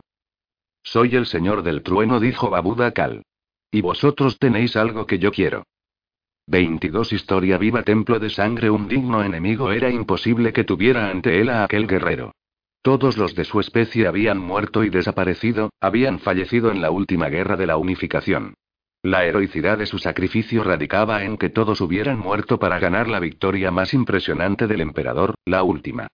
Y sin embargo, allí estaba, imponente, grandioso, terrible e impactante. Tenía la tez grisácea y cadavérica, los ojos inyectados en sangre y el aura demasiado brillante como para poder mirarlo. Su presencia tenía una fuerza de atracción propia, que exigía atención e imponía temor. ¿Eres Babuda Kal? preguntó a aunque ya sabía la respuesta. Por supuesto, contestó el señor del trueno. Como si Babuda Kal y Gota proyectaran algún tipo de fuerza ante ellos, todos los hombres, mujeres y niños retrocedieron hasta el final del templo y se apiñaron a la sombra de la estatua sin rostro. Atarva vio a Kai y a una mujer con un pañuelo atado en la frente. La reconoció enseguida, y quiso sonreír por la suerte que le había propiciado un astrópata y una navegante. El misterio cósmico del universo se le estaba desvelando poco a poco. Tagore se estremeció a su lado, y notó la descarga de rabia que amenazaba con estallar en cualquier momento. Suba y Asuba siguieron a su sargento, aunque su rabia no era de ningún modo tan volátil como la de Tagore. No sintió la presencia de Severian, así que confió en que hubiera podido escapar del templo. Tú mataste a un guerrero de las legiones astartes, afirmó Tagore ante Gota, pronunciando las palabras como una especie de ladrido gutural. Te arrancaré el corazón por eso. Gota enseñó los dientes en una sonrisa. Te vencí una vez. Y puedo volver a hacerlo, hombrecillo. Babuda Kal levantó la mano anticipándose a la rabia de Tagore. No he venido aquí para luchar contra las legiones astartes, dijo. Quiero ofrecerte una cosa. ¿Estás dispuesto a escuchar lo que tengo que decir? Las palabras del guerrero cogieron a Atarba por sorpresa. No tenía intención de negociar con Babuda Kal, pero temía que si lo atacaba con toda la furia de sus sentidos físicos, Babuda Kal lo aplastaría. ¿Qué quieres? preguntó con un tono de voz que no dejaba entrever su inquietud. Detrás de este edificio hay hombres que quieren matarte, aseguró Babuda Kal. Lo se repuso a Tarba, y desde la garganta destrozada de Babuda Kal se oyó una risotada que se convirtió en un borboteo húmedo y animal. Lo sabes porque yo te permito saberlo, replicó el guerrero. En cuanto acabe contigo, terminaré con todos los demás, le prometió Tagore. Son cien, por lo menos. Un custodio, un clado asesino y un hombre que posee algo tan letal que ningún guerrero puede hacerle frente. ¿Un arma? No, la verdad. ¿Quién eres? Quiso saber a Tarba. Tu nombre no significa nada. Babu era padre en la antigua lengua de Barat, y Bakal no es más que una región de esta parte de las montañas. Dime, ¿quién eres? He tenido muchos nombres durante todos estos años, reconoció Babu Dakal, pero no te refieres a eso, ¿verdad? Tú quieres mi nombre real, como me llamaban en las guerras que libramos para conquistar este planeta. Sí asintió Atarba. Muy bien. Ya que he venido para negociar, te diré cuál es mi nombre como un gesto de buena fe. He olvidado mi nombre mortal, pero cuando mi cuerpo renació con esta nueva forma, me llamaba Arik Taranis. Aquel nombre tenía fuerza en sí mismo, un poder que apagó la rabia de los devoradores de mundos y dejó a Atarba sin habla por su resonancia histórica. No había nadie que no conociera ese nombre, las victorias que había conseguido, los enemigos que había derrotado y los grandes honores que se había ganado. ¿Tú eres el portador del relámpago? inquirió Tagore. Fue un título que se me concedió después de la batalla del monte Ararat, en el reino de Urartu, le explicó Babuda Kal. Tuve el honor de enarbolar el estandarte del relámpago en la declaración de la unificación. Atarba no daba crédito a sus ojos. Aquel guerrero era historia viviente. El vencedor de Gaduaré, el último jinete, el carnicero de Escandía, el asesino del trono y centenares de esos títulos, glorias y triunfos le inundaron la memoria, hasta que Atarba recordó la legendaria culminación de la vida del gran guerrero en la cima de una montaña cubierta por una inundación tiempo atrás. La historia dice que has muerto, objetó Atarba. Sucumbiste a las heridas después de izar la bandera. Todos tus guerreros y tú caísteis en aquella batalla. Pareces un hombre sensato, replicó Babuda Kal. No deberías tomar todo lo que dice la historia al pie de la letra. Todos esos relatos los cuenta el último en resistir, y el emperador no está dispuesto a compartir la victoria con nadie. ¿Qué mérito tiene conquistar un planeta con el respaldo de un ejército invencible? Para crear una leyenda, lo primero que tienes que hacer es ganar la guerra sin ayuda de nadie, y no puedes permitir que nadie sobreviva para contradecir tu versión de los hechos. Hay más como tú. Preguntó Suba. Babuda Kal se encogió de hombros. Puede que algunos escaparan a la masacre, o tal vez no. Pero si lo hicieron, lo más probable es que hayan muerto, víctimas de su propia obsolescencia. Nuestros cuerpos se diseñaron para apoderarse de un planeta, no para conquistar una galaxia, como los vuestros. Atarba prestaba atención a las palabras de Babuda Kal, sorprendido por la ausencia de rencor en lo que oía. Si aquello era cierto, el emperador los había desechado tanto a él como a toda su especie en favor del diseño genético de las legiones astartes. Y sin embargo, Babuda Kal no parecía guardar ningún rencor a su creador por tan monstruosa traición. Entonces, ¿cómo es que sigues con vida? Quiso saber a Tarba, que ya empezaba a sospechar lo que Babuda Kal podía querer de ellos. Yo soy inteligente, respondió Babuda Kal. Durante la guerra, aprendí todo lo que pude de mi creador y llegué a asimilar gran parte de sus conocimientos sobre la ciencia antigua. No lo bastante como para detener mi deterioro, pero sí lo suficiente como para agarrarme a la vida hasta que la fortuna me vuelva a sonreír. Habla claro, lo cortó Tagore. ¿Qué es lo que quieres? Babuda Kal levantó el brazo derecho y Atarla vio un dispositivo rectangular sujeto a las placas blindadas del avambrazo. No tenía la elegancia de los dispositivos que empleaban los apotecarios de las legiones, pero indudablemente se trataba de un reductor, que, junto con el Nartecium, formaba parte del equipo de guerra de cualquier apotecario. El Nartecium curaba las heridas, mientras que el reductor era para los muertos. Su único fin era extraer la semilla genética de los marines espaciales.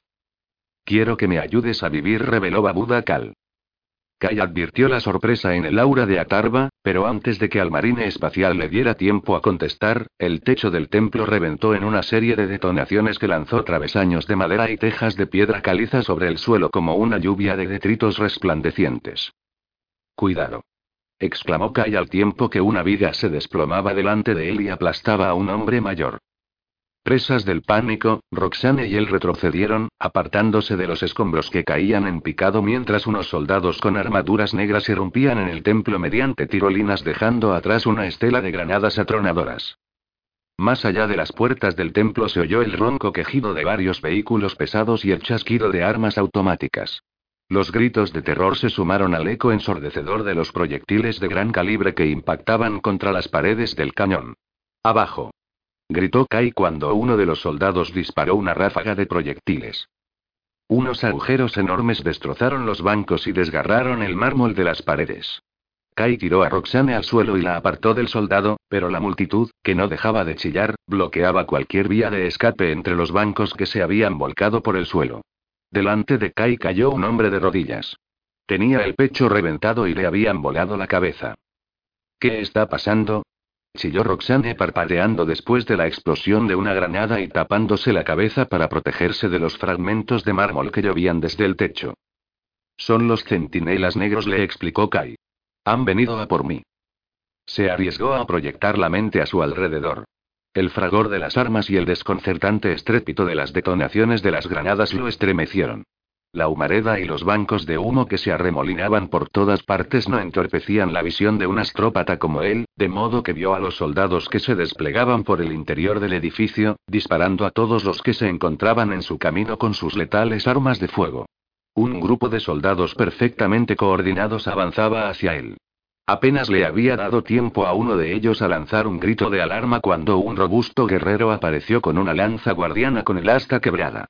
Tagore cortó a tres de un solo tajo y destripó a otros dos antes de que a los demás les diera tiempo a reaccionar. Otros dos murieron con el cráneo aplastado, y uno cayó al suelo con el cuello desencajado. Suba combatió al lado de su sargento. Mataba con ferocidad, tratando de imitar la furia destructora de Tagore. Kai apartó la mirada y vio a Suba, moviéndose como un espectro entre las densas nubes de humo. A diferencia de su hermano, Asuba era un guerrero metódico que sabía escoger su objetivo con gran precisión. El primero en caer fue un centinela negro con un arma de barrena, y luego otro con una pistola de plasma. Asuba mataba siguiendo un orden preciso, un método completamente opuesto a la violencia aparentemente aleatoria de su hermano. Otras formas movían entre las confusas llamaradas de luz psíquica. El rojo de la violencia colmó el aire con la eficacia del humo de una granada y se hizo mucho más difícil distinguir a los individuos entre los impulsos de rabia con que funcionaban los soldados en combate. Unas formas resplandecieron entre la niebla carmesí, las de los que conseguían mantener intacta su energía y vitalidad a pesar de la violencia que se había desencadenado a su alrededor. Sabía que uno era Atarva. Y otros dos, Babuda Kali y su lugarteniente. De Atarwa manaban llamaradas cegadoras de energía psíquica. Docenas de soldados murieron en el fuego que hizo surgir del Imaterium. Babuda Kals movía entre el caos del combate con una rapidez que Kai no había visto jamás en ningún hombre. Era como si solo necesitara desear deslizarse de un lado a otro. Cuando iban hacia él, los mataba fácilmente, pero si no le hacían caso, les devolvía el favor perdonándoles la vida. La lluvia de disparos era implacable y la masacre de los suplicantes indiscriminada. Desesperados por escapar, Kai y Roxane se dirigieron hacia el fondo del templo gateando y trepando por encima de los cuerpos mutilados y los bancos volcados. Kai se dio la vuelta para mirar hacia atrás. Un gigante con una armadura reluciente estaba entrando en el templo. Mientras que los demás iban recubiertos de oro o carmesí, su aura era de plata pura y letal. Kai se sobresaltó cuando reconoció la determinación hostil e implacable de Saturnalia. El que lo acompañaba no era tan grande como el custodio, pero tampoco menos reluciente ni peligroso. A Kai se le hizo un nudo en el estómago al advertir la presencia de algo abominable, de algo que lo obligaba a pensar en todas las acciones vergonzosas que le corroían la mente. Dejó de gatear y se llevó las manos a la cabeza cuando un terror irracional hizo que se echara a temblar de arriba abajo. No percibía nada que pudiera explicar aquella sensación, pero se acurrucó instintivamente cuando el color y la vida se desvanecieron. Kai.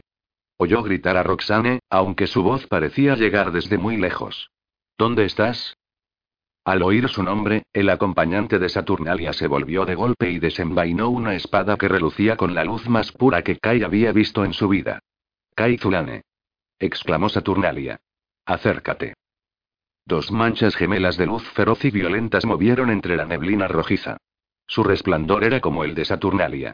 Pero la del custodio era una llama controlada, mientras que aquellas eran como el fuego que recorría las llanuras de Mérica cuando los veranos eran largos y calurosos.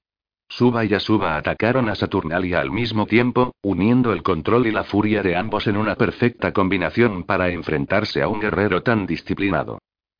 Kai reprimió las náuseas cuando el acompañante de la espada se adentró en el templo con paso ligero y seguro. No quiso saber nada de la batalla entre los devoradores de mundos y Saturnalia. Iba a por Kai, y quería ser el primero en encontrarlo. Kai tuvo arcadas y se volvió hacia un lado. Tenía que escapar, pero ¿por dónde? Los centinelas negros seguían disparando en el templo, luchando contra los muertos exiliados. Les había perdido el rastro a sus antiguos protectores y ahora se arrepentía de haber querido librarse de ellos. Kai respiró hondo y se agazapó. Siguió la luz ámbar de la presencia de Roxane. Una mano lo agarró del hombro con una fuerza implacable. Intentó soltarse pero no pudo. La mano tiró de él hacia arriba, y Kai se encontró cara a cara con el guerrero de la espada de luz blanca. Oyó que había otro hombre a su lado, pero era completamente invisible a la sensibilidad visual de Kai. Por la náusea que sintió, Kai supo que tenía que haber algo allí. Pero lo que había sentido no era solo ausencia de vida, sino una presencia que la repelía activamente. Fuera lo que fuera, vaciaba el color del mundo. Por fin entendió el origen del espantoso terror que sentía cuando la oscuridad le engulló inexorablemente la vista. Un paria y dijo, el acompañante hizo una breve inclinación, un gesto que resultaba tan ridículo en un asesino como él que a Kai le entraron ganas de reír. Soy Yasunagasena. Y te vienes conmigo, sentenció con un tono entrecortado. Una sombra inmensa se movió entre el velo de luz y humo. Aunque su visión ciega se había extinguido casi por completo, Kai reconoció a su lado el sabor metálico del aura de la sombra. No dijo Tagore con un gruñido que sonó como una avalancha. No se irá. Roxane no veía nada. Le dolían los ojos y tenía la garganta en carne viva. Los ácidos bancos de humo ocultaban todo lo que estuviera a un metro de distancia, pero ella siguió gateando porque sabía que sería mejor que quedarse quieta en el mismo sitio. Había perdido a Kai, pero no se atrevía a volver. Por más que la asustaran los disparos, le parecía mucho peor la suavidad de los cadáveres por los que había tenido que trepar mientras intentaba escapar, desesperada. Tenía las mejillas empapadas de lágrimas, en parte por el humo de las granadas, pero sobre todo por la enorme cantidad de muertos. Eran su gente, y los estaban masacrando. Fuera del templo se oían más disparos, y sabía que también estaban matando a los que conseguían llegar al cañón. Una mano la rozó. Después de soltar un grito la cogió, pero la dejó caer al darse cuenta de que era de un hombre muerto. Tenía el pecho y la barriga llenos de sangre, y los dedos le resbalaron cuando se arrastró hacia adelante. El brazo se había movido porque unos escombros se desplomaron del techo y cayó sobre el cadáver. Nada de aquello tenía sentido, que tuvieran que morir tantos inocentes porque alguien buscaba a un único hombre. Nunca había entendido a los que estaban dispuestos a matar a los suyos solo porque formaba parte de una búsqueda indefinida de un bien mayor. ¿Es que no se daban cuenta de que al matar a los suyos también destruían una parte de sí mismos? Por un instante, a través de una oquedad que se había formado en el humo, Roxane entrevió el caos frenético que se había apoderado del templo. Los centinelas negros, como Kai los había llamado, seguían combatiendo contra los marines espaciales, y lo estaban pagando muy caro. Ya habían muerto veintenas de soldados. Los guerreros de las legiones astartes eran muy minuciosos en sus carnicerías. Un guerrero que estaba en el centro del templo y que llevaba todo el cuerpo recubierto de placas rojizas mató a sus agresores con rayos de fuego azul y arcos de reluciente tracería. Los disparos láser se curvaban en torno a él como una luz refractada, y las descargas de proyectiles sólidos se detenían a un metro de su cuerpo, como si opusiera algún tipo de resistencia invisible. Los centinelas negros que lo atacaban ardían como teas o estallaban en una erupción de sangre hirviendo. Se veía la locura en sus ojos, la necesidad perversa de vengarse de décadas de frustración en las que lo habían obligado a ocultar su verdadera naturaleza. Roxane no conocía a ningún guerrero de los mil hijos, y al ver lo que aquel estaba disfrutando con la venganza, supo que no quería volver a ver a ninguno más. Roxane. Gritó una voz entre el caos. Por aquí. Rápido. En cuanto se agachó, una ráfaga de rayos láser acribilló el suelo a su lado y dejó un montón de agujeros chamuscados en la piedra. Escudriñando entre la humareda, vislumbró a Maya y a sus dos hijos apiñados en una trinchera hecha de bloques de piedra y travesaños del tejado. Maya la llamó haciéndole señas y Roxane se le acercó dando resbalones y tropezando con los trozos de baldosas destrozadas. Aquí, aquí la apremió Maya, que ya estaba tirando de ella hacia la relativa seguridad del refugio que habían podido improvisar a los pies del ángel ausente. Maya susurró Roxane mientras la abrazaba. Arik y su hijo menor, un niño despeinado que Roxane no sabía cómo se llamaba, estaban con la cabeza metida entre las manos, sollozando por la matanza que se había desencadenado a su alrededor. ¿Qué está pasando? Preguntó Maya, intentando tragarse las lágrimas con visible esfuerzo. Nos van a matar a todos, dijo Roxane sin pensar. Nadie va a poder salir vivo de aquí. No digas eso, Roxane le suplicó Maya. Mis hijos son lo único que tengo. No puede ser. No le harán daño a mis hijos. Roxane no supo distinguir si era una pregunta, así que se limitó a negar con la cabeza mientras decía. No, no les harán nada. Maya la miró con tanto alivio que Roxane esperó sinceramente no haber dicho una mentira. Por mucho que estuviera más segura en el refugio, Roxane sintió las hambrientas miradas que se cernían sobre ella, como si una bestia peligrosa estuviera a punto de saltarle encima. Se dio la vuelta, aterrorizada. Pero no vio nada. Aún así, el angustioso terror seguía apoderándose de ella. Al mirar hacia arriba vio el rostro liso del ángel ausente, y le dio la impresión de que la cara vacía de la estatua la estaba mirando con curiosidad. Sacudió rápidamente la cabeza para apartar esa sensación, pero luego alargó la mano y le pareció que la estatua se estaba inclinando hacia ella. El estruendo perdió intensidad y sus labios dejaron escapar un suspiro cuando percibió los tenues rasgos de un rostro que se dibujaban en la infinita profundidad de la nefrita. Roxane se puso de rodillas, atraída por el cautivador encanto de aquel rostro imposible. ¿Estás loca? farfulló Maya a la vez que la cogía de la túnica y tiraba de ella hacia abajo. El ensordecedor crescendo de la batalla se intensificó, y cuando Roxane volvió a mirar hacia arriba, el tenue rostro del ángel ausente había desaparecido. ¿Es que quieres que te vuelen la cabeza? protestó Maya. Roxane negó con un gesto y se acurrucó contra ella. Maya era una mujer corpulenta y maternal. A su lado, Roxane se sintió más segura. Entretanto, Arik seguía dándole vueltas en los dedos a su anillo de plata brillante. Nos van a matar. Por favor, ayúdanos. Ayúdanos. Musitó Arik, y aunque solo fue un susurro, sus palabras llegaron a los oídos de Roxane con toda la ansiedad del deseo que expresaban. Una sombra se movió entre el remolino de humo. Roxane cogió un trozo de madera de uno de los bancos. Las astillas de la punta parecían afiladas.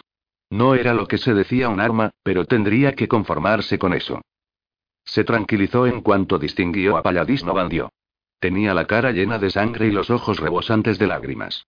Se tambaleaba como un borracho, y Roxane sintió que la rabia se imponía al miedo al pensar en todo lo que estaba pasando. Palladís. Gritó, y él miró en su dirección con un gesto de desesperado alivio. Estamos aquí. Roxane y dijo sollozando justo antes de tropezar y caer muy cerca de ella. Al abrazarlo, Roxane notó los desbocados latidos de su corazón.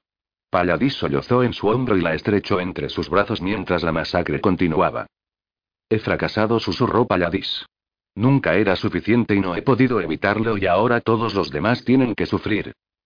Roxane lo empujó hacia la endeble trinchera y miró al ángel ausente. ¿Por qué? Le preguntó Paladís a la estatua sin rostro. He hecho todo lo que he podido para mantenerte satisfecha. ¿Por qué tenías que llevártelos a ellos? ¿Por qué? Mátame a mí. Mátame a mí y deja que ellos vivan. Volveréis a verme. Hijos míos, volveréis a ver a papá muy pronto. Paladís se levantó y empezó a gritarle al ángel, acusándolo y amenazándolo. Mátame a mí, hija de puta. Roxane quería decirle que se callara, pero sabía que nada de lo que ella pudiera decir sería capaz de contener el gigantesco torrente de angustia que emanaba de las profundidades de su alma. Mátame a mí. Sollozó Paladís, dejándose caer de rodillas. Te lo ruego. Vete, le dice el guerrero que Nagasena conoce como Tagore. Kai Zulane se pone de pie. Carto no lo persigue de inmediato, y Nagasena lo deja ir. Necesita concentrarse para la batalla.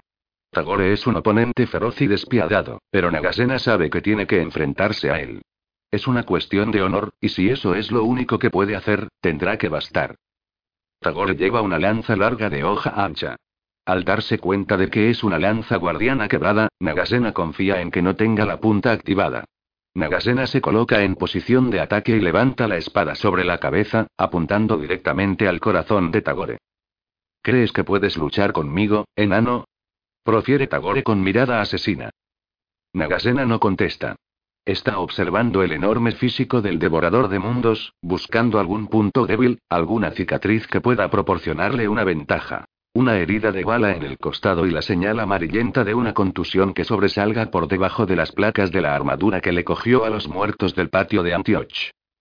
Primero destrozaré esa aguja que llevas y luego te arrancaré la cabeza, le promete Tagore, y Nagasena sabe que es capaz de hacerlo.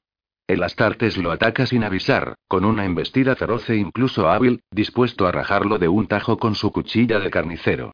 Nagasena se echa a un lado y asesta un golpe con Shouhiki que roza el antebrazo de Tagore, y luego se tambalea por la increíble fuerza del golpe del arma del marine espacial cuando éste responde al ataque.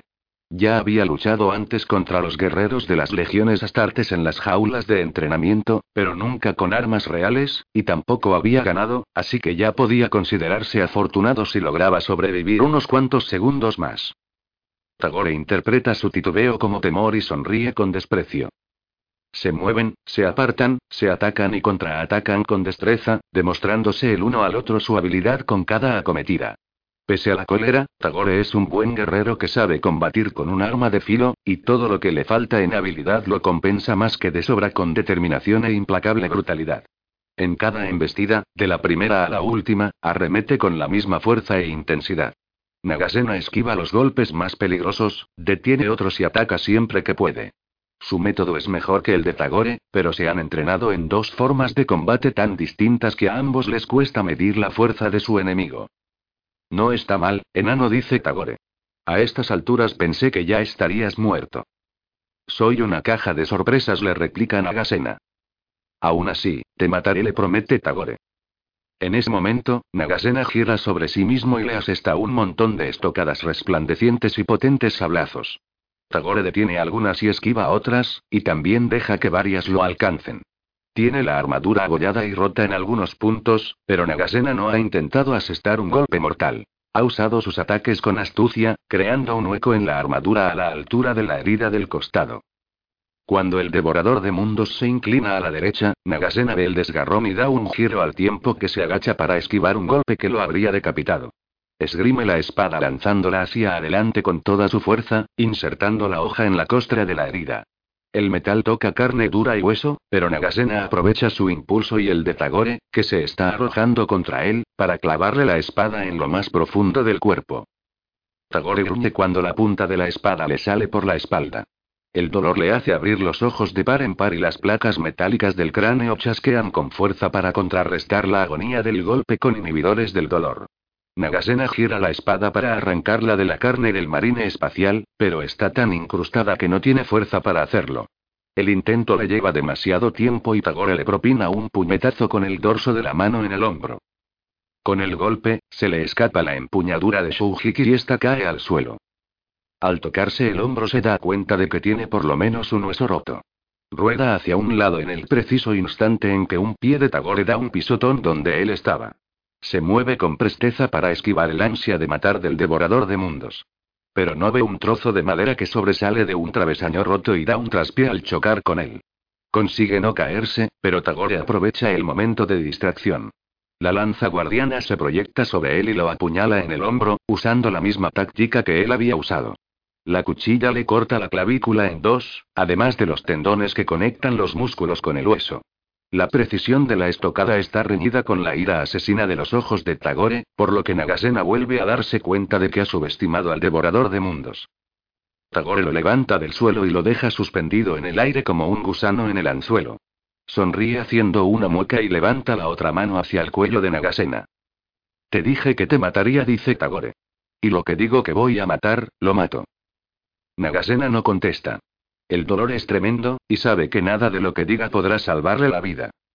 Los enormes dedos de Tagore le rodean el cuello sin dificultad.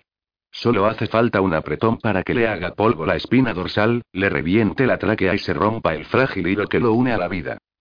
Una luz blanco azulada pasa al lado de Nagasena, le abrasa la piel bajo la ropa y lo ciega momentáneamente. Aún así, oye la sangre que gotea de un cuerpo desgarrado y huele la fetidez de la carne quemada. Cuando recupera la vista después del destello, ve que un arma de plasma ha destripado a Tagore.